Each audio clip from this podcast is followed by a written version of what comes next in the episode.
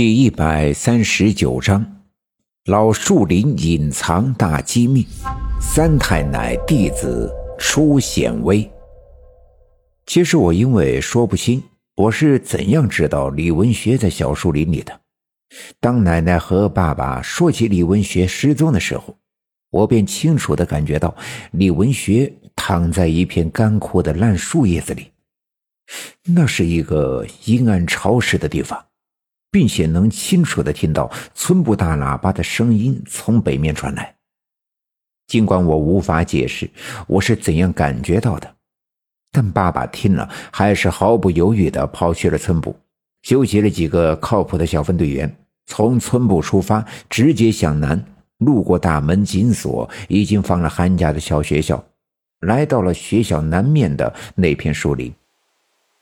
学校南边的树林虽然不大，却年头久远。这片树林是学校的财产，多年来也没人砍伐，树木随意的生长，个个长得是奇形怪状。树下堆积了厚厚的落叶，踩上去软绵绵的。犹如踩在了棉花上，堆积的落叶有好些个年头，大多都已经腐烂。所以，当小分队员翻动树叶的时候，散发出一阵阵霉烂的味道。我爸爸想起我说李文学躺在一堆树叶里，便嘱咐大家脚底下留神，别踩到了李文学。李文丽也拿到一根木棒，到处搜寻。但大家伙儿找了一阵子，还是没有结果，不禁开始怀疑我爸爸的判断是否准确。李文丽抬起头，看着树林南面结了冰的小河，小河对面是一条由北至南车辙压出来的茅草小路，而那条小河的南岸却也是一条小路，两条路交错，形成了一个简陋的十字路口。啊！这不是文学给张志成的闺女儿小南烧替身的地方吗？李文丽自言自语道。大家听李文丽这么一说，也都围拢了过来，顺着李文丽目光注视的方向看去。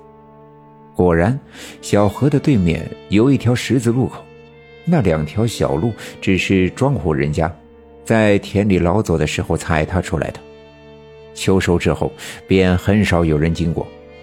于是，那条小路上杂草丛生，远远的看去满目荒凉。一些与李文丽熟悉的人，都知道李文学给张志成家的小南烧替身这事儿。烧替身这种事儿啊，说来简单，但实际上却都知道特别的吓人。但幸好这是白天，人们看到的也只是满目的荒凉，也没有别的什么。人们再次低头寻找，但找了半天却没有什么收获。人们慢慢的泄了气，三三两两的找了一些低矮的树桩坐下来休息。我爸爸也快丧失了信心，伸直酸痛的腰向远处张望。六姑来了！不知道是谁喊了一声，大家顺着他手指的方向看去，果然在不远处的小路上。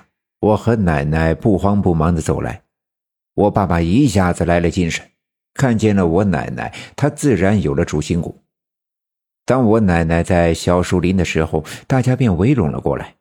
李文丽一脸愁容的对我奶奶说：“哎呀，六姑呀，你说我们家文学多么命苦，这眼看着跟小娟要成了婚时，却突然间又消失不见。”这个让我如何是好呀？说着，李文丽流下了眼泪。的确，这么多年以来，这个疯疯癫癫的李文学拖累他的哥哥李文丽啊，也没少跟他遭罪。要说李文丽这个哥哥当的确实是合格，把李文学照顾的无微不至，这么多年从来没听他抱怨过一句。其中的心酸。大家伙儿也都看在眼里，看到李文丽流下了眼泪，平日里跟他关系不错的人也都为之动容。我奶奶看了看李文丽，没说什么，就近找了一个半截木桩踩了上去，皱起眉头向四外张望。起风了，风虽然不大，但仍卷起了几片零散的落叶。大年初一，天寒地冻，树林里弥漫着一层淡薄的烟雾，夹杂着人们刚才翻动树叶卷起的灰尘。整个树林看上去扑朔迷离，显得更加的神秘。